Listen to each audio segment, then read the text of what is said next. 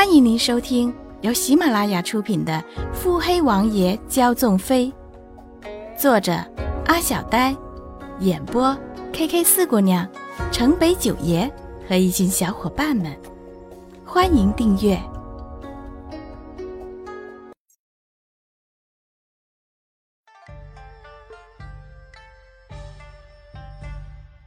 第三十六集。听他的一席话，穆秦欢猜测他怕是已看透这厅中事，如此说，只怕是给他解围的。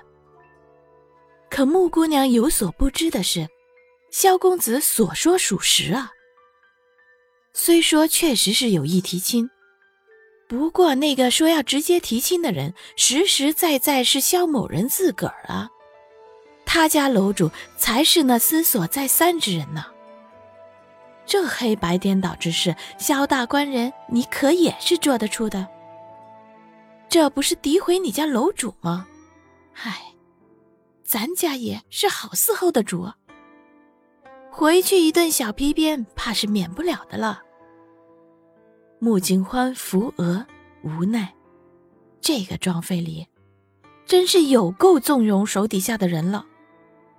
不过看着嚣张跋扈的众长士个个都汗流浃背的样子，心里也暗想：谁不知道一宿楼被誉为天下第一楼啊？势力遍布四海，皇亲国戚都颇为忌惮这十几年前突然冒出来的势力。富可敌国自然是不用说的，惹了他，那不是跟全南明作对吗？与找死有何异？这可真是骑虎难下了呀！怎一句如何是好了得？穆景欢不知是不是故意的，一副毫不在乎的样子。遣人送萧星离开后，坐在堂上，眼波流转，以手扣桌，一下一下，节奏时齐时乱，搞得人心慌意乱。本来气焰还算高涨的长士们，一个个都低下头不说话，有几个甚至是一遍遍的擦着淌下来的汗呢，神色凝重，脸色更是媲美白纸。突然堂上没了声响，长士欲一探究竟，可又不敢抬头。众长士此时也是面如死灰，闭着眼，抿着唇，双手紧握。两股战战。穆景欢悠哉悠哉地执起茶杯，各位长士，如今也是年老了，回去享享清福可好？堂下之人皆是一愣，心有不甘，面色有异，却是不敢作声，像是无声抵抗。各位怕是误会了，景欢虽无大才，穆家还是管得了的。全不必倚仗他人。那一宿楼与七王爷全不在此事的计划当中。众长事不会当真以为那些个大商号已经与您站在一起，您自个此回能成大事吧？说了怕您受不住。实际上，那几个大商家早已信服了主管家。早些时间，我便让雨飞去协商了。自我三个月前去了江南。他便已将此事办妥，前后不过花了半年时间。穆景宽明媚的双眼看着茶杯，似乎觉得茶水已经不那么烫人了，才撩起轻纱，小抿了一口，霎时唇齿留香，全不顾他人脸上黑上加黑。见底下仍是沉默一片，放下茶杯，站起身，理理衣袖，拢着手。自我十二岁管账，便开始注意各位手底下的不明账目，如今怕是丰厚的很了。各位可是想看看自己的尾妻，再做打算？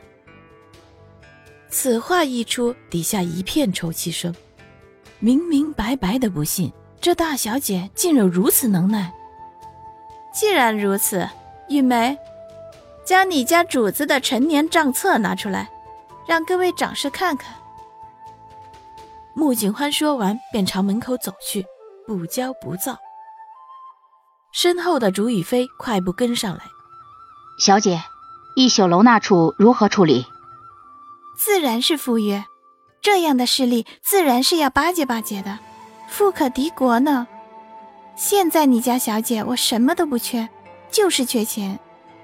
竹雨飞险些跌倒，小姐，你都说自己缺钱了，这像话吗？像吗？文文心神，深深的吐纳一番，又问：“那楼主极为神秘，此事怕不简单。若那楼主意图不轨，在江南之时已经有过几面之缘，无妨。”穆景欢依旧淡然，掌事之事你去处理。吩咐一番后，便回后院了。竹雨飞凝滞，旋即恢复，也是应了声，便停下脚步，候着他离开，这才转身处理正事去了。却说萧青回去后，便直奔主子的房门而去。待他一入房中，便看见心长的男子，只着中衣，背朝着他。长发已至后腰，却未竖起，双手交叠于身后，头微仰着。他可接了？男子已感觉到他进来，不待他开口，便发问。萧青朝他拱了拱手：“是，接了。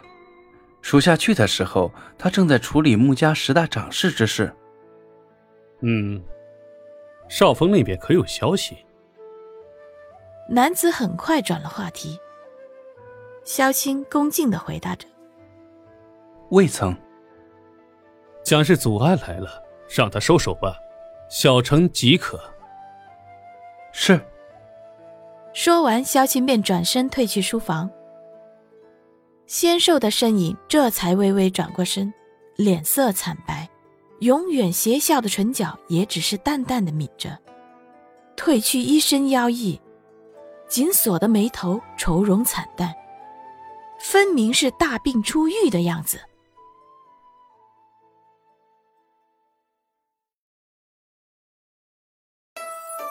本集已播讲完毕。